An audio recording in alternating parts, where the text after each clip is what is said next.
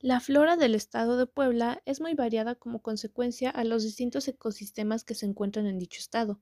El conocimiento de la biodiversidad de ese estado, tan complejo como lo es Puebla, no ha sido tarea fácil, pero sin lugar a duda un comienzo ha sido determinar la riqueza de especies que forma parte de dicha biodiversidad. El conocimiento de cuántas y cuáles especies cohabitan en el estado de Puebla es la llave de entrada a un mundo de información a otros niveles de cada una de ellas.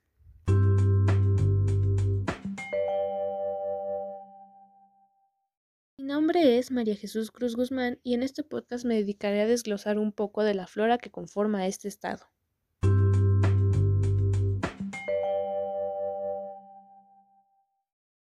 La flora en nuestro estado es muy diversa. Hay algunos estudios que reportan que solo en el valle de Tehuacán existen 2.700 especies de plantas. En el volcán de la Malinche, las laderas han perdido la mayor parte de sus bosques para incorporarlas a la agricultura de temporada. Solo en las laderas altas se han conservado bosques de encino, pino y asociaciones de pino-encino y encino-pino, así como mesófilo de montaña y de oyamel cerca de la cumbre.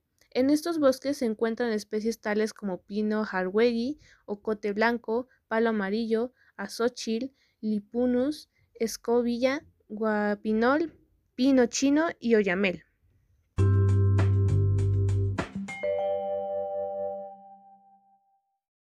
La vegetación natural del municipio ha sufrido una grave y constante degradación, principalmente por la tala de bosques y pastoreo. Esto afecta gravemente al ecosistema del lugar, ya que todo forma parte de un ciclo del cual dependen diversas especies de flora y fauna, que se ven afectados por las acciones irresponsables del ser humano.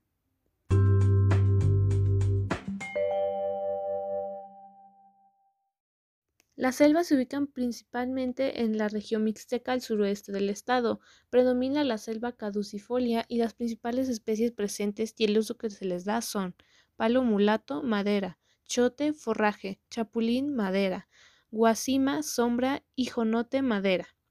Los matorrales se ubican principalmente en la región de Tehuacán, al suroeste del estado. Predomina el matorral xeróxfilo. Las principales especies presentes y el uso que se les da son tetetza, ornato, cucharillo, artesanía, isote, forraje, lechuguilla, fibras y argubuche, forraje.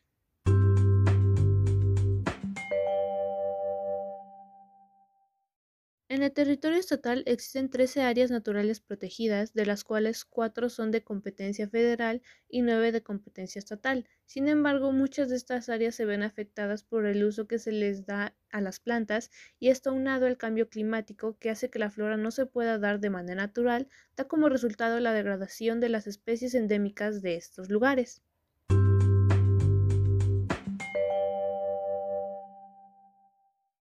Las plantas culinarias y medicinales corren la misma suerte de perderse por la falta de conocimiento de la población. Un ejemplo de esto es el tepotzán, un árbol que llega a medir 13 metros de altura y que a decir de la biología es empleado para combatir el cáncer en la matriz.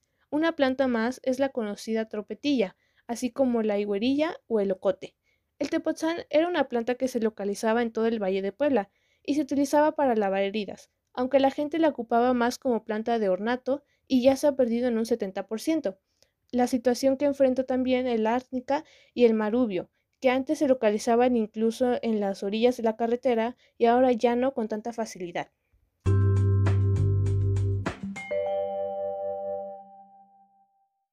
Estas plantas ya no existen o se han perdido, principalmente por el crecimiento urbano desmedido y sin planeación, también porque las condiciones climáticas han cambiado, además que el ambiente ya no es tan fértil porque las técnicas de cultivo, como el uso de mucho químico, han afectado a que las plantas que salían de manera natural ya no lo hagan.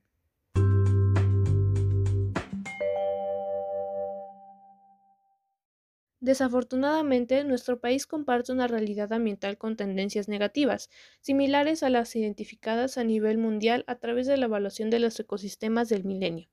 Esto se debe en gran medida a factores relacionados con los modos de producción, obtención de bienes y servicios que se han resultado no sustentables. La pérdida de biodiversidad y la degradación de los ecosistemas también conlleva una degradación cualitativa y cuantitativa de los servicios ambientales que nos presentan y de los que depende directamente el bienestar de todas las personas.